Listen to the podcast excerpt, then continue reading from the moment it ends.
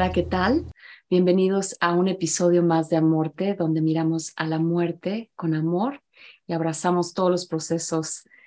eh, que vienen con ella,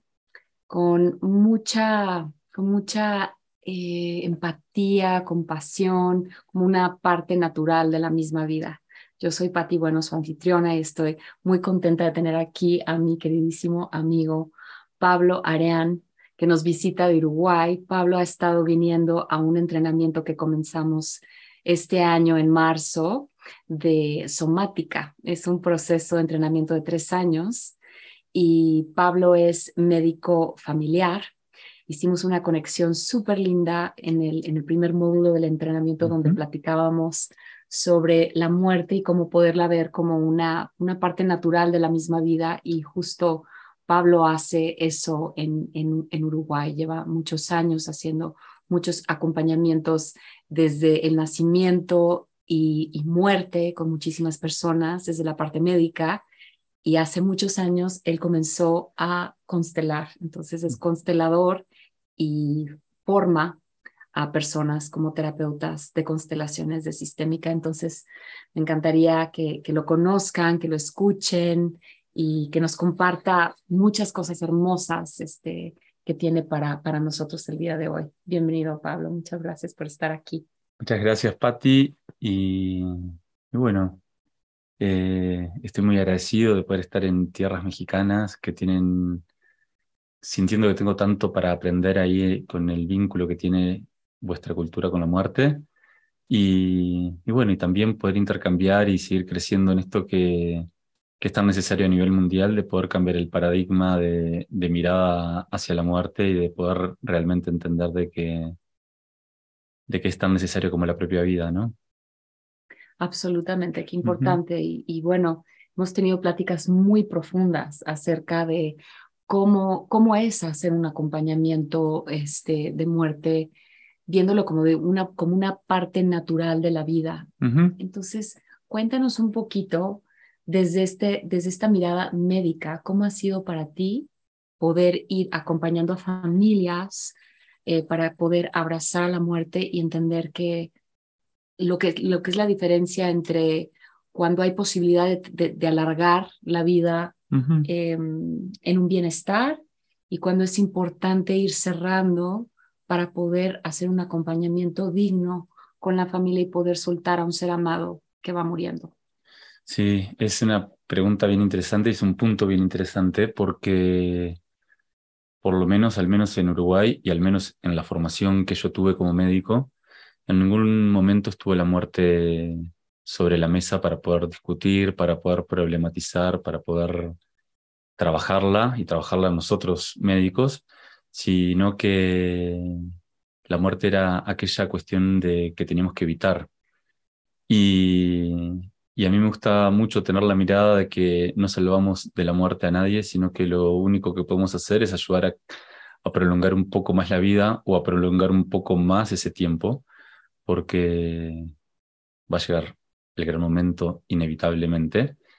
Y, bueno, y a lo largo de mi formación, que ha sido muy, muy ecléctica y muy nutrida por otros saberes y por otras formas de entender la vida, eh, he entrado a, bueno, a pensar en la muerte, a vincularme con la muerte de otra manera y a poder estar lo más claro posible eh, junto con las familias a qué momento estamos asistiendo. Y es muy difícil muchas veces poder entender que es el momento de muerte de la persona y no es el momento de que esa persona siga viviendo. Y, bueno, y en ese acompañamiento, respetando el deseo de la persona en primer lugar y el deseo de, de la familia en general, es que vamos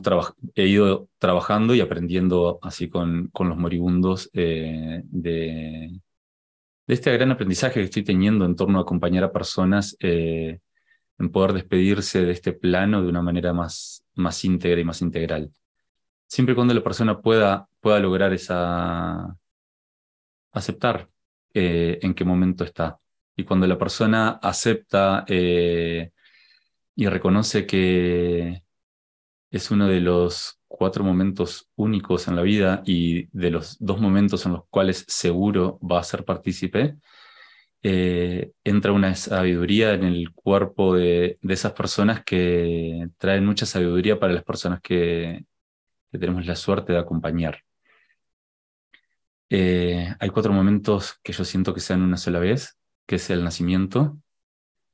eh, la muerte de, tu madre, la muerte de tu padre, en la cual puedes estar presente o no, pero son momentos únicos, son momentos donde se abren portales muy importantes de comprensión y de entendimiento, y bueno, y ahí como la, propia muerte. Pero bueno, también es posible que la persona desencarne antes de la muerte del padre o de la madre, pero sí, nacimiento y muerte son momentos bien, bien únicos y, y bueno, yo creo que nos merecemos estar lo más presente posible para ese, para ese momento. Es, muy interesante esto que dices y sé que constelas hace muchísimos años. Me gustaría si pudieras compartirnos cómo llega esa, esa herramienta a tu vida, en qué momento llega la sistémica y, como médico, porque sé que llega después de que ya, ya habías acabado tu carrera de médico, cómo llega la sistémica y cómo comienza a cambiar la sistémica tu, tu visión de la medicina. Bien, eh, creo que me tengo que remontar un poco más atrás porque es una transformación tras otra que va transformando y que me, que me va colocando. Eh, en primer lugar, vengo de, una, de un pequeño pueblo de Uruguay, que en realidad en Uruguay es una ciudad, pero a nivel mexicano es un, era un pueblito eh, donde me costó mucho tiempo darme cuenta que las, las personas que vivían al lado de mi casa eran mujeres yuyeras, mujeres que trabajaban con, con plantas medicinales y, que había mucha cultura en eso. Entonces ya de entrada mi, mi cultura en torno a, la salud está, está atravesada por las plantas. Eh, cuando decidí estudiar medicina, que no fue como ese mandato de toda mi vida, eh, tenía más afinidad con los animales, pero después se fue desvaneciendo. Y, y, me interesó la medicina ya como a punto de entrar en, eh, en facultad. Es algo que me apasiona, que me gusta mucho el proceso de, salud de, las personas y el proceso de evolución de las personas. Pero en sí que entré a la facultad de, medicina con, con conocimiento sobre plantas, pero que ni siquiera me daba cuenta que tenía conocimiento. Me, fue de adulto que me di cuenta en qué lugar había, había crecido, con unos padres que, que no usaban, no hacían mucho uso de, de, la medicina tampoco, no. Yo tengo pocos recuerdos de ir al médico de, de niños, éramos sanos. Y, y, cuando entré a Facultad de Medicina, que me tuve que trasladar a Montevideo, a la capital de, Uruguay, sentí un gran llamado por ir a trabajar con un equipo de personas que tenían una asociación civil que se llamaba Asociación SER. Eh, en este momento no me acuerdo de la sigla porque es muy... hace mucho tiempo, pero esas personas hicieron un cambio muy grande en mi vida. Esas personas trabajaban con, eh, en un hospital pediátrico y íbamos en las tardes eh, simplemente a estar en contacto con los niños y poder entender lo que estaban necesitando esos niños que estaban en procesos de enfermedad, eh, muchas veces de procesos que, eran el fin de su ciclo vital, otras veces niños que pasaban mucho tiempo, mucho tiempo internados sin poder estar en contacto con sus padres porque estaban en procesos judiciales, y niños que tenían enfermedades de, de diferente índole eh, era como el, creo que de las primeras experiencias de payasos medicinales en Uruguay, pero con una visión muy, muy, muy profunda de, de poder hacer un encuentro alma con alma. Yo era un joven de 18, 19 años y bueno, eh, esas personas, Raquelina, y, eh, que es una persona muy conocida en Uruguay que lleva adelante esa fundación, y todo el equipo, me fueron enseñando a cómo regular mi energía para acompañar esos procesos. Entonces, ya de entrada hice como una formación en paralelo, eh, estuve en contacto con, con Patch Adams, que es un ser muy profundo, y en unas palabras que me dijo él, estuvimos mucho tiempo eh, eh, juntos en Uruguay, pero hubo como una frase que, donde él me preguntó qué estaba haciendo, yo le conté que era médico, que en pocos años terminaba mi, mi carrera y que mi intención era hacerlo diferente. Y así con su mano gigantesca eh, y su dedo se paró, me señaló y me dijo, no te olvides, porque todos cuando son estudiantes se olvidan, pero yo necesito que tú no te olvides.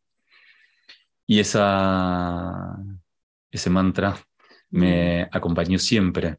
Entonces, dentro de la medicina, lo que más me resonaba era trabajar en comunidades y trabajar en procesos de vida de las personas y entendí tempranamente que quería ser médico de familia y comunidad. Eh, la formación es en medicina familiar y comunitaria. Entonces, sabía que quería eso. Cuando entré en la formación, me di cuenta que, que lo que enseñaban en de familia era interesante, pero que no, a mí no me llenaba. A mí me interesaba otra forma de, de, de entender a la familia y a través de, un amigo que nos formamos juntos como consteladores, eh, empecé a, estudiar eh, la formación en constelaciones familiares y órdenes del amor. Y a su vez, como tampoco me resonaba que el médico de familia solamente recetara medicina convencional, eh, un poco antes, unos años antes, empecé a estudiar homeopatía, como para hacer una integración de, de esas tres tres patas, y ahí llega la sistémica, las constelaciones, y, y así como me pasa con la somática, en el primer momento que, que contacté, supe que iba a permanecer ahí. Y hemos estado charlando mucho con, contigo, Patti, de que una de las cosas que por años, hace aproximadamente 12 años que estoy en, el mundo de las constelaciones, y de los primeros entendimientos que tuve fue que las constelaciones era una herramienta poderosísima en poder ayudar a que, a que los muertos mueran, a que las personas no quedaran entre, entre dos mundos, sino que eh,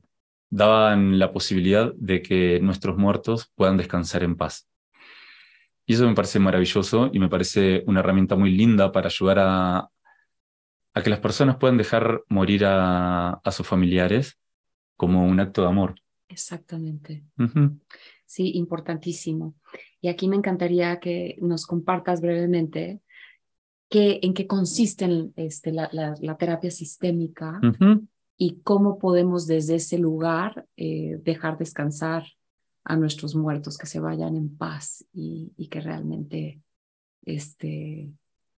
podamos seguir nosotros en la vida, honrando esa vida que se va. Honrando esa vida que se va y honrando esa muerte que llega también, ¿no? Honrando todo, el, todo el gran ciclo. Y bueno, en las constelaciones tienen eh, Hellinger, que fue el que, el que trajo este diseño hacia al mundo y trajo ese gran regalo que, que sigue floreciendo, sigue dando frutos y sigue dando orden. Eh, tiene una analogía que es muy linda que dice que el amor está en todas las familias y es como el agua, y los órdenes son como el cántaro que, que recoge el agua. Entonces una familia sin orden es una familia que tiene agua, pero que, se fuga y se va por distintos lugares a donde no, y nunca podemos contener ese amor. Una familia que tiene órdenes es una familia que, que puede contener ese amor y que puede incrementar ese amor y que pueda relacionarse y tener vínculos sanos desde un amor sano, porque no es la falta de amor lo que existe, sino es la falta de orden y la falta de orden lleva a un amor insano o un amor ciego, donde por amor podemos eh, recorrer caminos que traen más dolor. Por ejemplo, es muy común que niños eh, se enfermen de enfermedades graves por amor, por amor a los padres y con una, haciendo una dinámica que intenta que sea yo en vez de ti. Eh, mejor me enfermo yo que vos y eso en realidad no es eh, lo que trae, es más, es más dolor. sigue el problema, el niño se dona y o yo como vos. Entonces, el orden es lo que, lo que ayuda a que el amor se manifieste de forma sana y ese orden tiene varias pautas. En primer lugar, es que todos tenemos el mismo derecho a pertenecer. Eh, en nuestro sistema familiar todos tenemos el mismo derecho a pertenecer y aquí que estamos hablando de la muerte, muchas veces el manejo que tenemos de la muerte es tan doloroso que dejamos de mirar. Entonces, a través del, no contactar con el dolor, excluimos a nuestros muertos y nuestros muertos eh, de alguna forma reclaman por ese espacio sistémico y, y, lo que trae es un desorden donde esos muertos que fueron excluidos vuelven y traen manifestaciones en ese sistema y no, no logran esto que yo le llamo descansar en paz, como a nivel sistémico. Y bueno, está este orden de que todos tenemos el mismo derecho a pertenecer, de que los grandes cuidan a los chicos o que la vida va en una sola dirección y, y los de atrás sostienen a los de adelante para que los de adelante puedan sostener a las siguientes generaciones. Y ahí se abre un campo muy lindo que lo trae las constelaciones, pero que las traen las, culturas tradicionales de nuestras tierras del sur y del norte, de que es un trabajo entre generaciones y que estamos trabajando también para las generaciones que vienen. Y también, si miramos para adelante, podemos permitir que las generaciones que estuvieron detrás se acomoden. Pero en sí, el trabajo de las constelaciones trae mucho orden y trae una estructura muy, muy básica, muy profunda, muy clara, que en mi vida me, me permitió ordenarme y poder brindarme a la ayuda con otras, a otras personas sin que eso eh,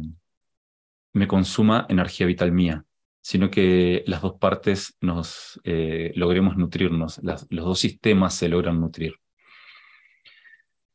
Y específicamente con la muerte, eh,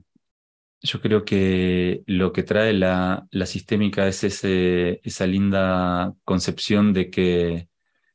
una de las cosas más importantes con la vida y con la muerte es que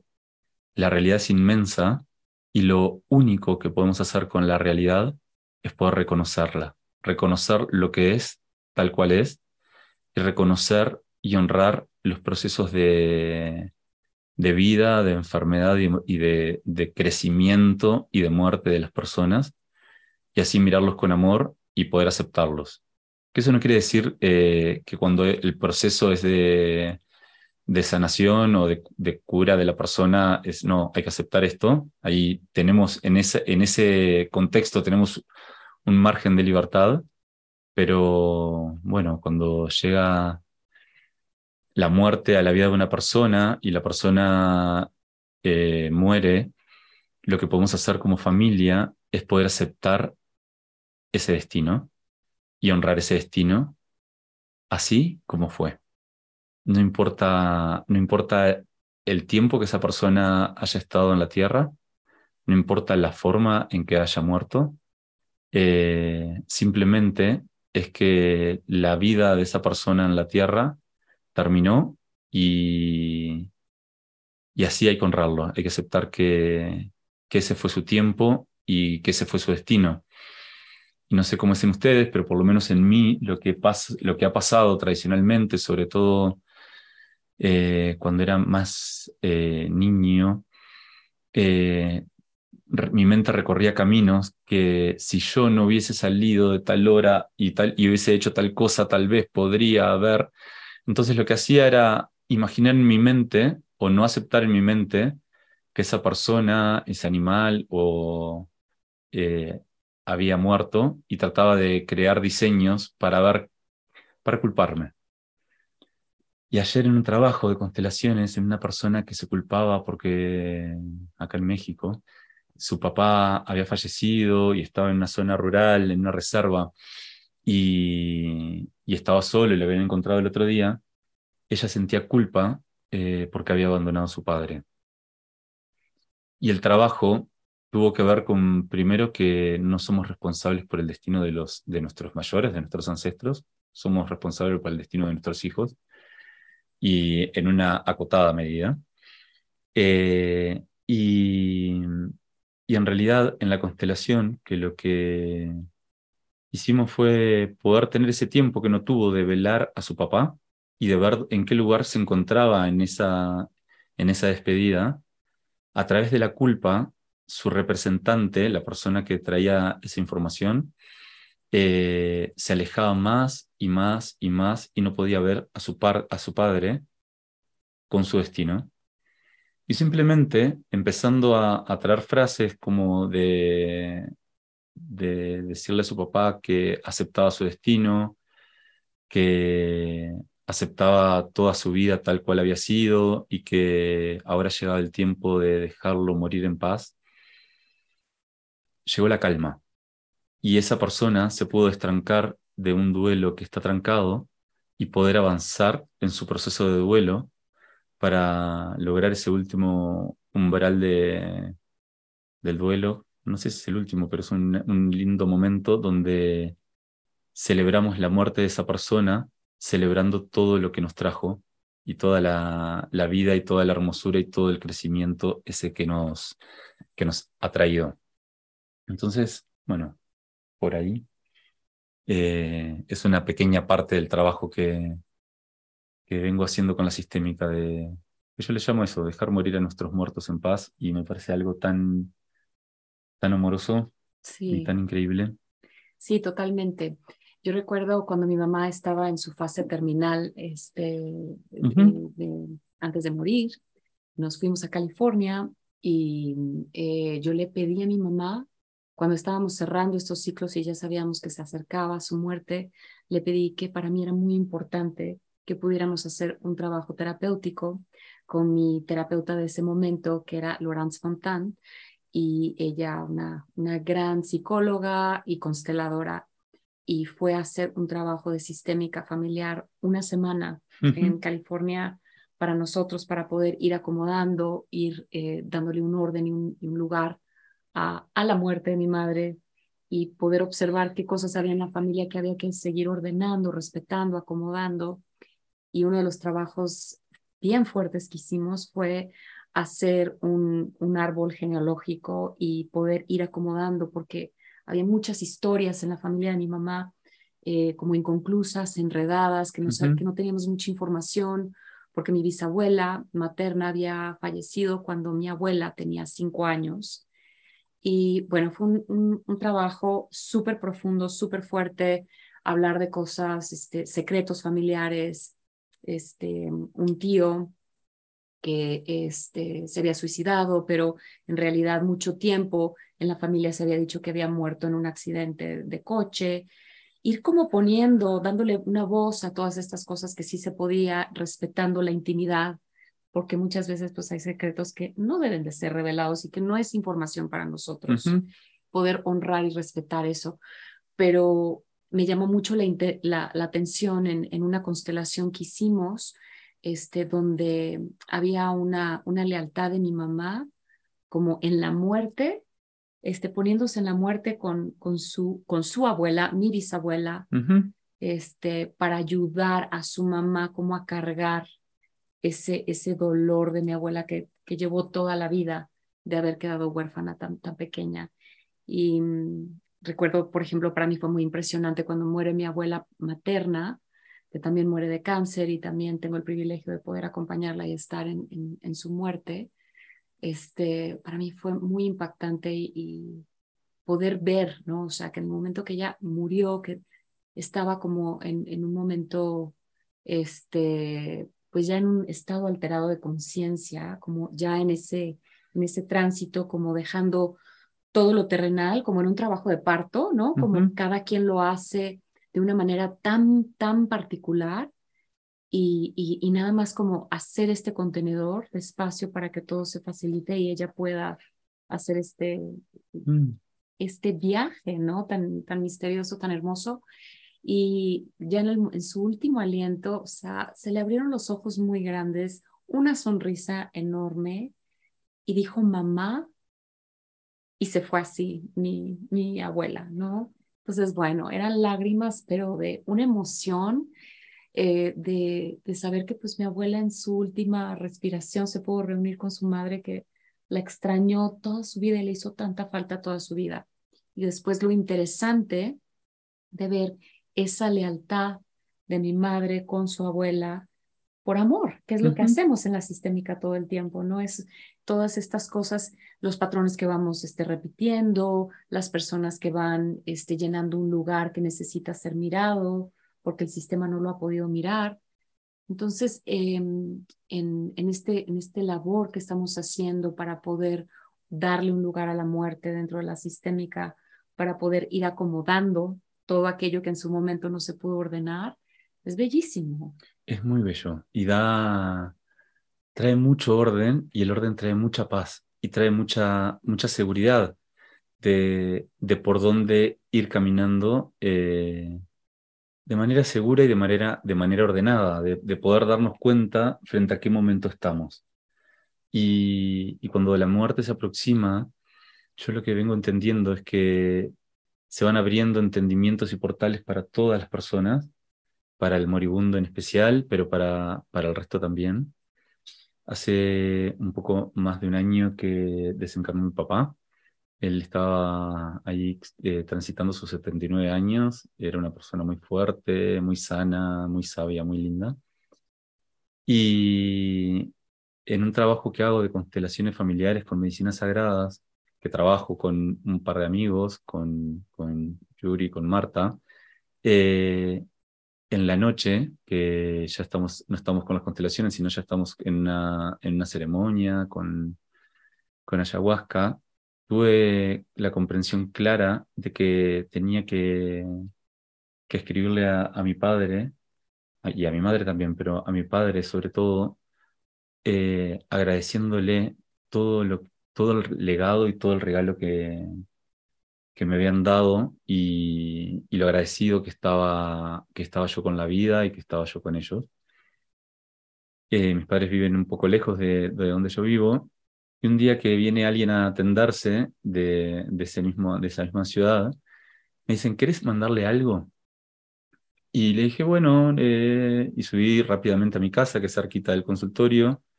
escribí una carta eh, muy, muy rápida pero muy profunda, esto que trae a veces la rapidez que no, no pone filtros y que no permite que la vergüenza retasee información. Entonces le pude reconocer ahí todo el amor que le tenía, todo el amor que le tengo a mi vida, todo lo, lo lindo que fue ser criado, criado por él, criado por ella.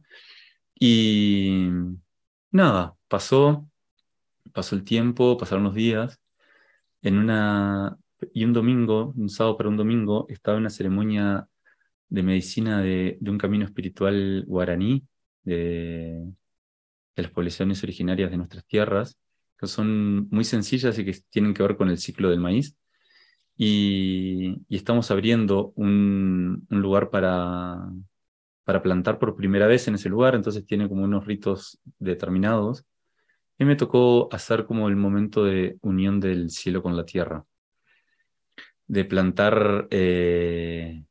la vara que, que une el cielo con la tierra. Y me pregunté, ¿por qué yo lo estaba haciendo? Si en realidad éramos muchos, pero como estamos trabajando en forma comunitaria, cada uno le iba tocando la labor que le iba tocando sin, sin la organización individual y dejando que, que la inteligencia colectiva funcione. Y bueno, y cuando llegué a mi casa ese día, ese domingo, empezó a llover mucho mi mamá me dijo que, que mi padre, que estaba perfecto, estaba yendo a, al hospital porque había empezado con un dolor y que lo iban a operar. Y hay algo en mí, que por lo general soy de ver siempre al lado bueno de, de las cosas, con todo lo lindo y con todo lo difícil que tiene esa forma, que a veces puede llegar a tocar la negación. Eh, tuve el entendimiento de que estaba llegando como el, último momento de la vida de mi papá. Entonces me dispuse a, suspender todas las actividades que, que, tenía para el día siguiente y, cuando miré la agenda comenzaba, eh, eh, yo tengo un centro de formación de terapeutas, ahí comenzaba un ciclo de duelo. Y supe que en realidad ese ciclo de duelo comenzaba con, era muy probable que comenzara con la muerte de, de mi papá. Sobre todo que después de la operación tuvo un gran infarto y durante la operación y que no pudieron terminar la operación y que mi padre era una persona que había vivido 79 años de forma sana y, y por las características de él que le gustaba como irse sin llamar mucho la atención de los lugares y, y que al final eh, morimos como vivimos, sabía que era un momento muy a su estilo lo que estaba sucediendo. Entonces, nada, ahí con el COVID y con todo, demoramos, ya llegué a estar con mi familia, demoramos un rato en poder verlo y esa noche pude ir a, abrazarlo, él estaba en CTI, estaba en coma, tuve una conversación con el médico intensivista que lo estaba viendo y me dijo, ni le hables porque él no te va a entender. Bueno, yo como médico eh, sé que él no tenía formación, pero sí que tengo mucho vínculo con personas en su proceso de muerte y sé que el oído es el último sentido que se desconecta, así como esta información que traen los budistas que me han traído mucha, mucha luz en los procesos de, despedida. Y, y, pude hablar con mi familia, con mi mamá y con mis hermanas de que, de que sí, que le pudiéramos hablar y le pedí que, que teníamos la necesidad de pasar todos. Y como dice, creo que hicimos algunas preguntas un poco incómodas. Eh, la forma de, de, evadir la situación fue dejarnos pasar. En ese momento pude, nada, hablar con él. Es emocionante para mí esto. Y pude ver cómo, cómo él reaccionaba y cómo, cómo él me estaba escuchando. Pude decirle en palabras todo lo que, lo que me había dado y que, que era un buen momento para, para su partida, que, que no tuviera miedo, que pudiera, nada, estar calmo, que él iba a saber encontrar el camino para, para poder ir a, un buen sitio y que no se entreverara entre las voces que podía llegar a escuchar o entre, entre los disturbios que podrían llegar a, a existir. Y como era una persona serena, de movimientos serenos y de, yo, que yo estaba seguro que él iba a poder entender cómo era, cómo era la situación, pero que no había nada que temer. Y estuvimos un ratito, le canté, lo acaricié, lo besé. Pasó mi, pasaron bueno, el resto de mi familia. Y al otro día, en la mañana, eh, nos reunimos con mi familia y, y les dije mi visión porque la visión médica era que la esperanza es lo último que se pierde. Y, mi visión era que era que yo entendía en lo profundo, por mi percepción y por mi intuición, de que estábamos en el momento de despedida de mi, nuestro, de mi padre, del esposo de mi madre, y, y que era un momento único y que nos merecíamos poder acudir a ese momento con conciencia y de que no era vida de volver así a la vida como tan debilitado en una persona tan, tan fuerte y tan lúcida. Y ahí fue un momento de los momentos más hermosos de mi vida, de mi madre lloró, entró en un llanto muy, muy profundo y pudo aceptar ese momento. Y ahí cuando fuimos al otro día al hospital, que la situación había empeorado y se había complicado, la intensivista me decía que ella me decía, yo lo voy a pelear hasta el final. Yo le digo, no, acá no se trata de pelear, no estamos peleando de nada, simplemente queremos que sepas que estamos acudiendo al último momento de la vida de, de, nuestro padre y nosotros necesitamos eh, hacer ese, ese movimiento todos juntos. Y queremos estar con él en ese momento y yo creo que entre su amorosidad y el momento incómodo e incomprensible para ella, que quería seguir haciendo estudios, nos permitió pasar a, todas sus hermanas, a, a, mi madre, a los nietos que, que estaban en edad de pasar, eh, a sus hijos. Y en momento COVID surgió ese milagro de que creo que unas nueve o diez personas estuvimos alrededor de él acompañándolo. Y fue uno de los momentos más divinos de, de, mi vida, que no quiere decir que no sea uno de los momentos más dolorosos, pero cuando lo divino y lo doloroso se juntan, eh, yo creo que surge la magia. Entonces, eso, nada, de poder vivir ese momento que es único, como la despedida de, un padre, así como vos, de una forma, de una forma especial y en relación con lo que, con lo que es la persona que está yéndose, ¿no? Entonces, nada, poder hablar con naturalidad con mi hijo, con mis sobrinos, con mis sobrinas de, ese momento, poder acompañarnos en el dolor todos juntos, poder esto sin protocolos duros, cómo hay que acompañar y cómo hay que hacerlo, sino que como cada uno lo podía hacer, entonces cada uno a su edad lo iba haciendo de forma distinta y, y se iba mostrando el, nivel de profundidad que tenían en la relación, eh, sobre todo los nietos, así con su abuelo, que era, que era muy bella la relación, de, de ahí como en el momento de, de despedida, en el momento de su velatorio, eran risas, lágrimas, eh, charlas con él y de una forma muy fluida. Y cuando salimos de, ahí del, del CTI, eh, estaba pasando que otra persona también había, había desencarnado, estaba en su proceso, y, había una familia hablando con los médicos, y, esa familia quedó sorprendida, pero yo como médico con mi mamá escuchamos la conversación porque estábamos ahí, no, había forma de no escucharla, y vimos cómo esa familia se estaba enterando de que era un proceso de muerte, el de esa persona, cuando era un cáncer que ya estaba muy avanzado, pero contactan con la muerte en el momento siguiente a que la persona murió. Y se pierden la despedida, se pierden el, el abrazo, se pierden el beso, se pierden el amor, y sobre todo se pierden, se pierde la conciencia. Entonces, mi labor tiene que ver con que los muertos mueran en paz, que con los enfermos que son terminales puedan morir en paz también, y, y que, con la, que con la familia, las familias, independientemente de cuán dura haya sido la forma, puedan aceptar el destino de esa persona. Entonces, ahí hay, nada, un, una misión de vida en mí con respecto a la muerte que por la intensidad de lo que es el trabajo, no me dedico en exclusiva a eso, sino que acompaño algunos procesos en algunos momentos determinados. Y si ya conocí a la persona a nivel terapéutico, ya he venido trabajando con la persona, sí, estoy 100% disponible siempre y para el antes, para el durante, para el después, para el poder conectar con la familia. Y, nada, así como he aprendido que en el nacimiento suceden cosas sagradas, he aprendido que en la muerte suceden cosas sagradas y suceden cosas mágicas. Así que en eso estamos. Mm. Te escucho y hay como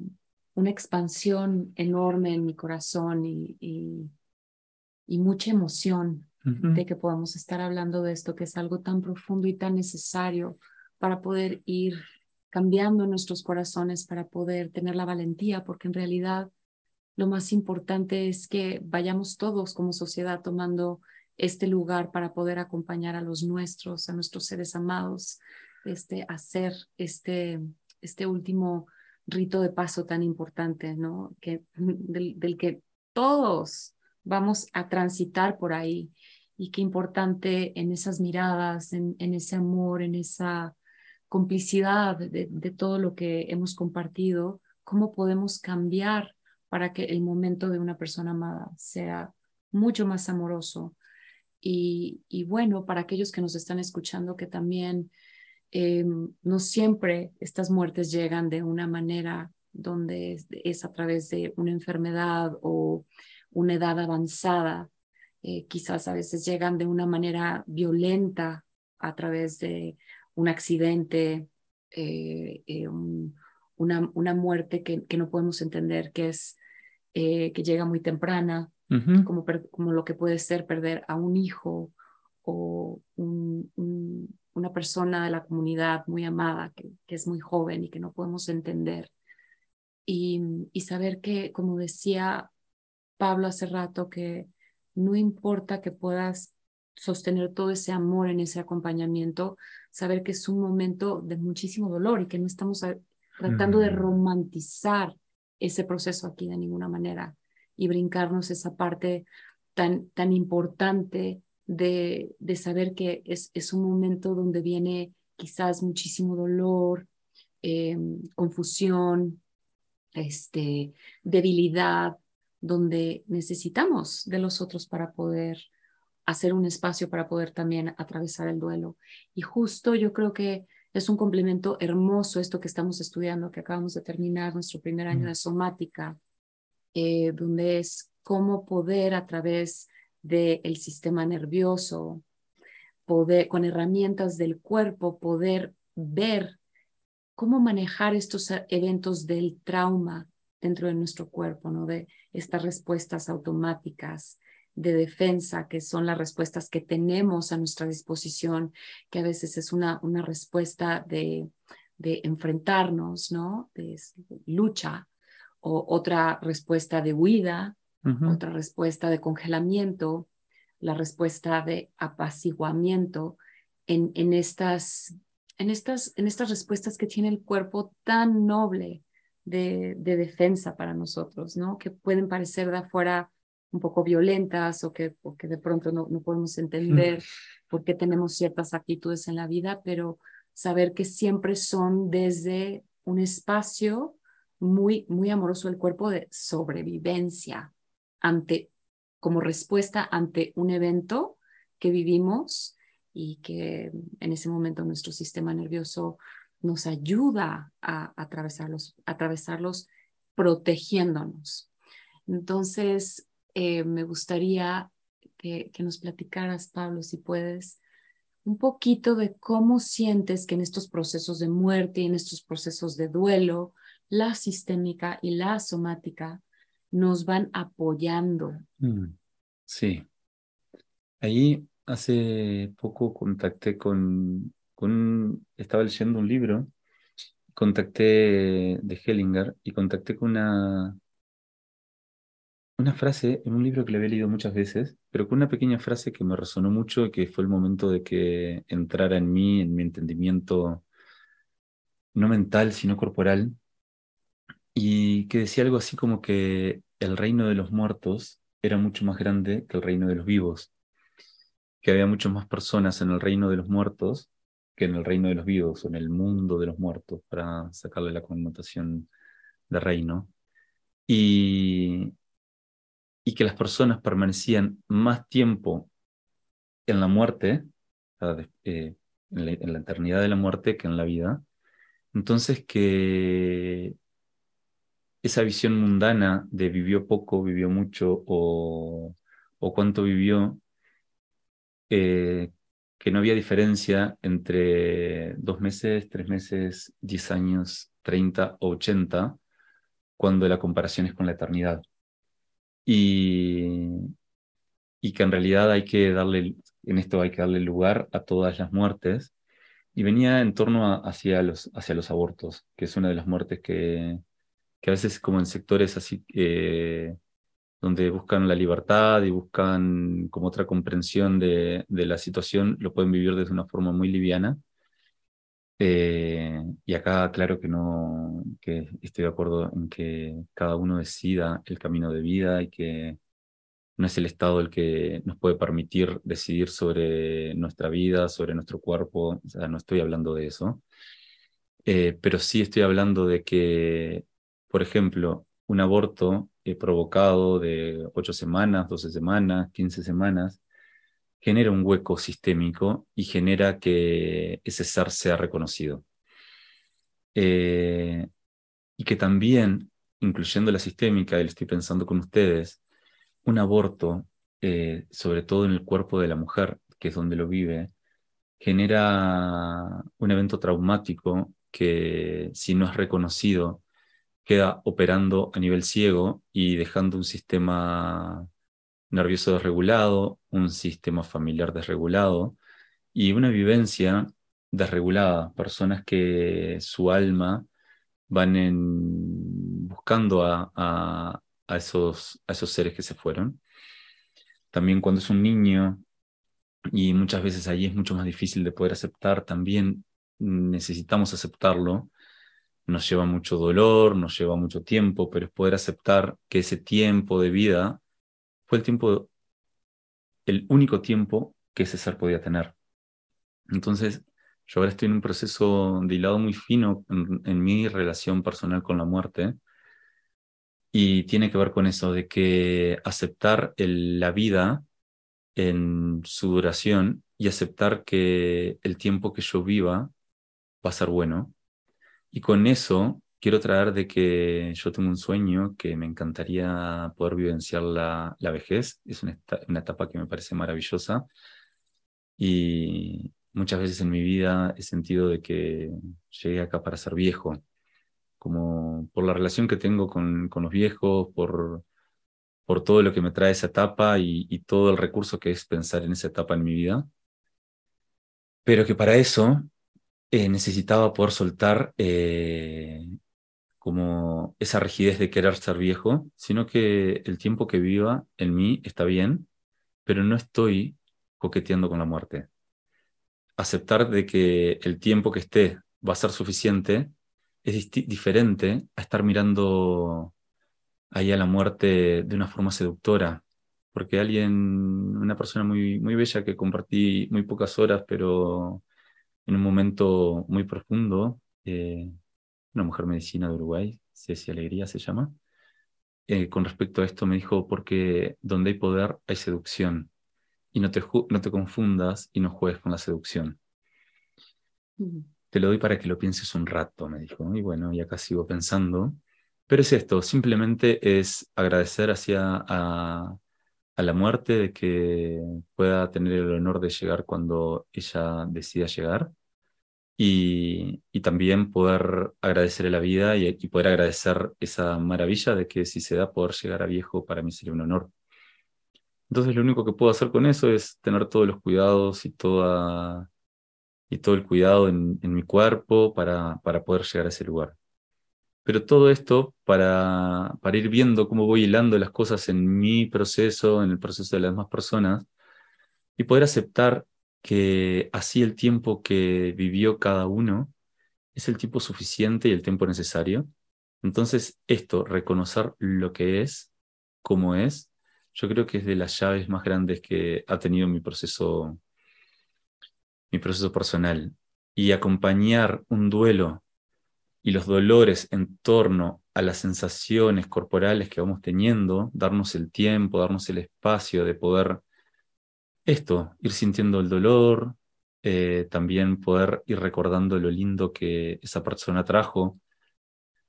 y despegarlo del dolor. El dolor está acá, lo que mi papá trajo en mi vida está acá, y hay veces que se pegan otras vivencias, y acá, y lo que mi papá me pudo dar está acá, y lo que yo quería que mi papá me diera se pega y enoja, y lo despego, y este deseo infantil se puede ir cayendo y, esta realidad de lo que mi papá me dio es suficiente, porque ahí es donde, donde hacemos foco. Si hacemos foco en lo que tuvimos, que es finito y es escaso, pero eso puede llegar a ser hermoso, o hacemos foco en lo infinito que no tuvimos, porque también así como el mundo de los muertos es más grande que el mundo de los vivos, el mundo de lo que tuvimos es mucho más chico del mundo que de lo que no tuvimos. Entonces, si entramos en el mundo del reclamo, va a ser dolor y, trancadera. Y si entramos en el mundo de la aceptación de lo que sí tuvimos, es abrirnos a la posibilidad de la vida y, de poder seguir viviendo la vida. Entonces creo que tanto la sistémica como la somática eh, traen un mapa muy lindo y ambas trabajan en el no juicio, de poder vivir la vida eh, trabajando el, el, no, el no enjuiciar. Entonces, nada, yo creo que ahí hay un, un matrimonio, un entrelace entre ambas que, que está trayendo muchísima, muchísima luz a, a mi vida y, ahí con, muchas interrogantes, sin, con, con calma, sin ansiedad para poder ir respondiéndolas, pero esto que nos hemos preguntado juntos en estos desayunos que tenemos en el entrenamiento, en estos días que hemos compartido, de también cómo es acompañar a alguien desde la somática y la sistémica en su proceso de muerte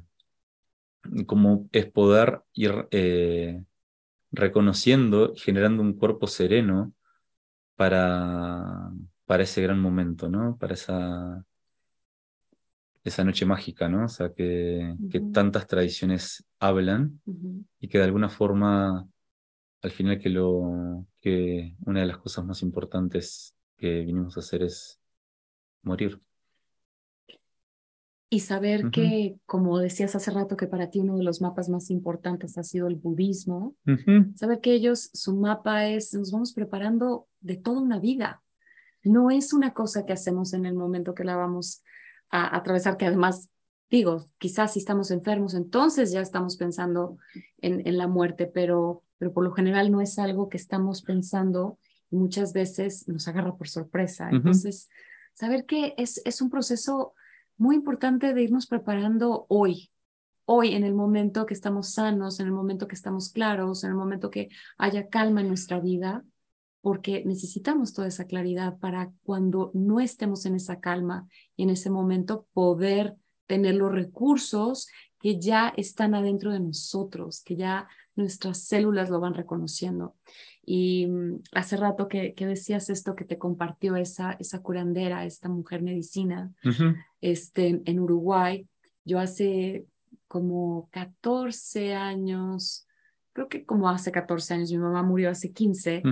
y mm, en un momento que estaba yo como viendo qué quería hacer con todo, con todo esto para poderlo poner al servicio de mi comunidad, este, con unas amigas, decidimos constelar la muerte. Y, mm, y, fue muy interesante ver lo que pasaba conmigo en esa constelación a la hora de constelar la muerte. Mi frase que salió era bailando con la muerte conciliada con la vida. Wow. Y darme cuenta de que yo realmente estaba en la muerte, de que realmente la muerte para mí era un lugar hermoso, o sea, romántico, este, de descanso, donde no había que seguir haciendo esfuerzos y que realmente para mí el lugar de lucha era la vida, que era un lugar difícil. Y pudimos hacer varios movimientos en, en esta constelación a, a poder llegar a la frase bailando con la vida conciliada con la muerte. Entonces, esto yo creo que es un buen lugar para dejar nuestro podcast con esta tarea y esta reflexión que nos, nos sucedió a los dos y, no la habíamos compartido, no, no, salió ahorita aquí salió ahorita. en el podcast, ¿no? Entonces,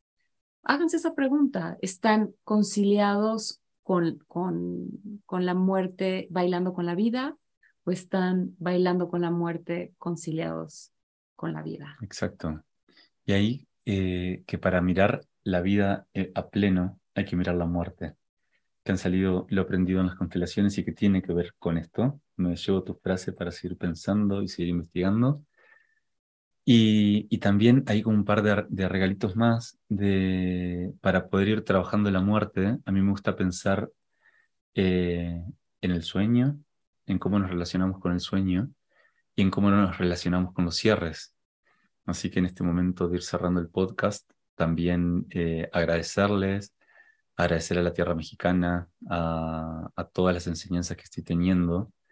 Y, mucha gente me pregunta por qué vengo a México a estudiar somática si hay en Uruguay somática. Y en realidad simplemente lo estoy descubriendo. Eh, estoy maravillado con, con el proceso que está haciendo, pero es un proceso de investigación y descubrimiento, así que todavía no lo sé. Pero bueno, hay también para, para esto, reflexionar cómo se relacionan con los cierres, si pueden mirar los cierres y cómo se relacionan con el sueño, que son dos lindos reflejos de cómo estamos trabajando la muerte en nosotros mismos. Así que agradecerte, Patti, por nuestra relación, por todo lo que venimos compartiendo, por todo lo profundo que venimos compartiendo, por todos los festejos que venimos compartiendo. Y, y bueno, ahí quedo a disposición para, para seguir caminando y trabajando juntos. Muchas gracias. Sí, muchas gracias, Pablo. Esa, esa pasión, ese amor y, realmente esas ganas de poder seguir tejiendo eh, al servicio de nuestra comunidad, poder ir expandiendo eh, las herramientas que hemos ido descubriendo a través de tantos años, porque ha sido un largo camino y es, la muerte es tan misteriosa y, tanta gente, no es por nada, ¿no? Porque que, han escrito tantos poetas, filósofos, este, maestros espirituales, tantas personas que han tratado de, darle un sentido a, a, ese momento tan misterioso que, que no, no comprendemos qué, qué sucede este, después de, de irnos, partir de esta de esta tierra. Muchos podemos tener una certeza adentro de cada uno de nosotros de lo que sucede, pero la verdad es que sigue siendo el gran misterio de la vida. Así que, pues, gracias por acompañarnos en un episodio más de Amorte. Espero que este podcast los deje con reflexiones importantes para seguir profundizando y, que lleven a la muerte en su hombro como una guía como un buen compañero para poder estar en la vida de una manera mucho más presente, entendiendo cuáles son las cosas importantes eh, al estar aquí y sabiendo que es tan, tan, tan necesario que, que todos vayamos preparándonos para ese gran viaje, para ese último viaje. Hasta la próxima. Hasta la próxima. Muchas gracias. Muchas gracias.